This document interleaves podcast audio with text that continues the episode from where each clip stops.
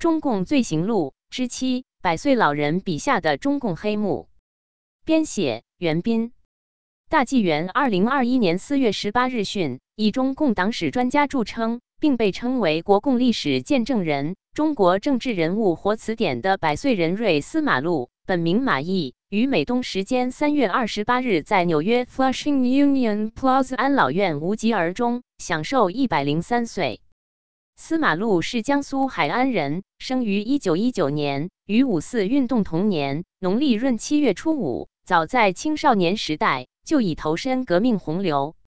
卢沟桥事变后，他赴延安，曾任抗日大学图书馆主任。后因认清中共本质，一九四三年逃离革命圣地，但继续争取民主自由，创办《自由东方》杂志，组建中国人民党。一九五二年，他在香港出版《斗争十八年》，写出了中共官方不能言。不敢言的历史真实故事和自己从投奔革命到认清共产党内部残酷斗争的本质，再到选择自由的心路历程，轰动一时。以下是该书记录的若干中共黑幕：杯水主义。延安男女盛行杯水主义，青年女性因紧俏，性别比例一八一而昂然于群。抗大副校长罗瑞卿死缠司马路女友夏森，强行约会。关门不让走，夏森在日记中哀叹：“罗校长啊，你为什么一定要纠缠我呢？女人，女人，女人到哪里都是一样啊！”西安八路军办事处招待所住着一位孕妇，说不出肚子里谁是孩子他爹，勉强说出办事处里两名男性，人家又都不认账。第四十、一百、一百三十一页，一般女同志被派出工作。除了少数以外，差不多始终只做些男同志的辅助工作。他们多半以临时太太的身份，由党暂时配给某一个男同志。这是革命工作呀，他们当然只得服从。他们时而被调开，时而又配给另一个男同志。在这些女同志的工作期间，临时太太造成多少悲剧，女同志们流了多少眼泪，出现了多少心酸的故事啊！第一百三十二至一百三十三页，红色恐怖。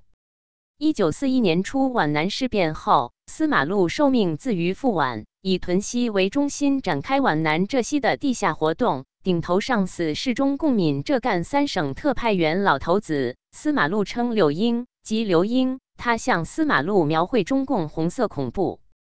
每一个高级的负责同志都提醒我们，不仅要提高对党外的警惕性。而且要提高对党内同志的警惕性，他们随时在相互之间需要了解，当然也一样需要了解。一个欲向忠实、可靠、积极的同志，欲要当心他。第一百九十二页，没有一个同志是绝对可靠的。为了革命，任何手段都是合理的。第一百九十八页，刘英向司马路介绍江西青肃 AB 团。今天看着一批同志审判别人，明天又看到那些昨天审判别人的人，又在被另一批同志审判，一批批、一批批绑出去杀了。我敢说，这中间百分之九十以上是冤枉的，但是我也敢保证，党的政策是绝对正确的。第一百九十三页，一位前几天还在灌刘英辣椒水的干部，竟也以 A、B 团罪名被处决。老头子接着论证三种人必须杀：一、接受党内审查时顺杆自污招供者，这种人意志薄弱，本质易于动摇；二、受冤屈而积怨者，此类人忠诚度不够，容易成为叛党分子；三、乱用 A、B 团名义杀人者，这种人当然党也是一并杀了。由于怀疑一切，你越是忠实积极，越可能遭组织上关心，杀了干净。第一百九十三至一百九十四页，屯溪事件。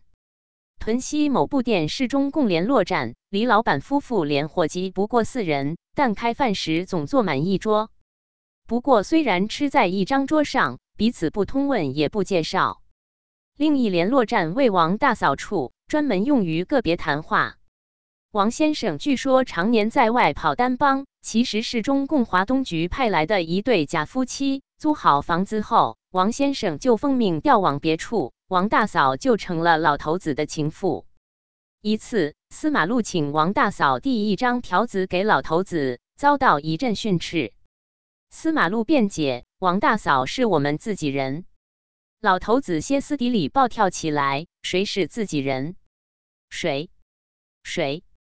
第一百九十六页，老头子还告诉司马禄，上海平日杀共产党最起劲的巡捕，说不定就是共产党员，因为他们不多杀一些共产党员是没法取得上面的信任的，多死几个自己的干部有什么关系？何况这也是对党的一种贡献呢。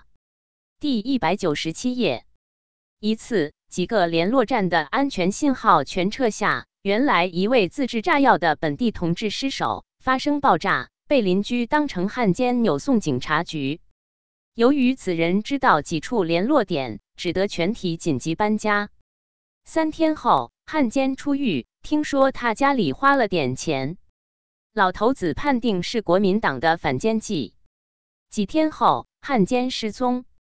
司马禄问老头子：“是不是我们把他干了？”最初，老头子推脱不知道，后对司马禄讲了一套理论。你知道吗？革命是需要残酷的。昨天的同志，可能今天就是我们的敌人。错杀一个，没有什么了不起。一个人有什么关系？革命是多么一件大事。第二百页。但那位自制炸药同志的家属却向地方当局要人，警察局当然不知下落。家属却盯着，先前被你们关过，现在既知已失踪，还不是你们干的吗？此时，老头子布置屯溪中共地下党员发动地方绅士出面控诉国府残杀青年，有印传单写得十分凄婉，声称这次事件是国民党的又一滔天罪行，而国民党也把所有陷阱训斥一顿。屯溪事件后不久，老头子再次开导年轻人。当发现一个同志不可靠的时候，最好是能够通过敌人的手把他干掉，因为这是一举两得的事，既可以为我们组织上除去隐忧，又可以增加我们的政治宣传资料。否则的话，只好我们自己动手了。不过那总是不得已的。最可怕的是中共的纪律，像老头子这样的负责干部。被捕后，即使不死在国民党手里，释放后，组织上也会立刻派人去把他干掉的。第二百一十三页，勾结日寇。司马禄发现，共产党人所关心的不是抗战的胜利，而是如何加重这些腐蚀的因素，加速这个社会秩序的破坏，动摇抗战的基础，打击政府的威信，以便于他们准备革命条件。第一百六十九页。在敌人的伪组织机构中，大量的充斥着我们的同志，他们集日本人的刀去屠杀国民党和三民主义青年团人员，甚至我们党的组织也经常与日本人的特务机关交换情报。据我直接知道，上海两次破获三民主义青年团的组织和一次江南日本人对忠义救国军的围剿，都是我们党在日本人合作之下的杰作。做汉奸也是革命。听说好多大汉奸都是我们党的同志，比如向元书，当时的伪中央宣传部长。第二百一十至二百一十一页，筹款秘诀：游击队员瞿飞几年躲在山里，实在太苦，此时调来做白区工作，负责管钱的财务，真是到了天堂呢。几杯老酒下肚，他向司马禄透露游击队如何解决经费问题。其实。只要发得下狠心，找钱也不难。打土豪是个办法，可是现在不行了。不过你要是指他是个通敌的汉奸，他就没有话说了。反正是不必经过公审的，或者还可以把游击区以外的有钱的绅士拖进来。武装走私也是个办法，伏击敌人的运输车辆也是个办法。不过那总是太危险了。最有效的办法是直接向老百姓抢，那不是使老百姓要对我们发生反感吗？你真是又太书生之见了，这完全是技术问题。比如说，我们先派一部分同志化妆土匪去抢了，等到老百姓报告到我们队里来，我们就立刻派一支部队追上去。这时，我们那些奉命抢掠的同志已经满载而归，从另一条路归队了。这样，老百姓不但不会对我们有反感，我们地方党的组织还要发动老百姓对我们慰劳呢。页二百零二至二百零三。这位游击队员还向司马禄透露了另一万万说不得的筹款途径：印制假钞。你不见我们党里拿出来的都是一叠叠的新钞票吗？还不是这么哗啦哗啦发出的。第二百零四页，对自己同志灭口。司马禄延安枣园敌工培训班同学陈建民，昆明国府后勤机关工作人员，中共地下党员。一天。党命令他逮捕某人，并立即处决。事后再向政府公布此人为图谋不轨的共党分子。当陈建民遵命将此人逮捕，一看，原来也是枣园同学，会唱山歌的矮个子李玉姿。经过交谈，原来昆明中共组织经费十分困难，李玉姿奉命抢劫昆明大商号元昌公司。事后才知道，这家公司有龙三公子股份。龙云追击胜利，限期破案。昆明中共地下组织这下慌了神，因为中共在西南的活动全靠龙云掩护，现在抢了人家公子的公司，一旦破获，如何得了？至此，陈建民才明白，组织命令他捕杀李玉姿，竟是为了灭口。他把自己任务告诉老同学，两人相拥而泣。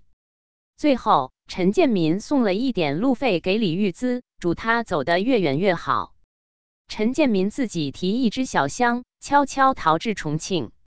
第二百四十六至二百四十七页，正是上述亲身经历和所见所闻，使司马禄最终认清了中共的真实面目，在痛苦中觉醒了。他说：“这个党是一个完全以命令支配党员行动的党，军事化的党，特务化的党。”每个党员毫无保留的、毫无还价的服从党的纪律。党的基本政策就是杀人越货四个大字。第二百二十五页，这许多年来，我的一颗纯洁的心一天天受到损伤。我贡献了我的青春给这个理想，我过去把它看得如何的崇高和伟大，如今它的光芒在我面前已经全部变得漆黑。这个追求今天已经彻底的幻灭了。第二百二十一页，责任编辑高毅。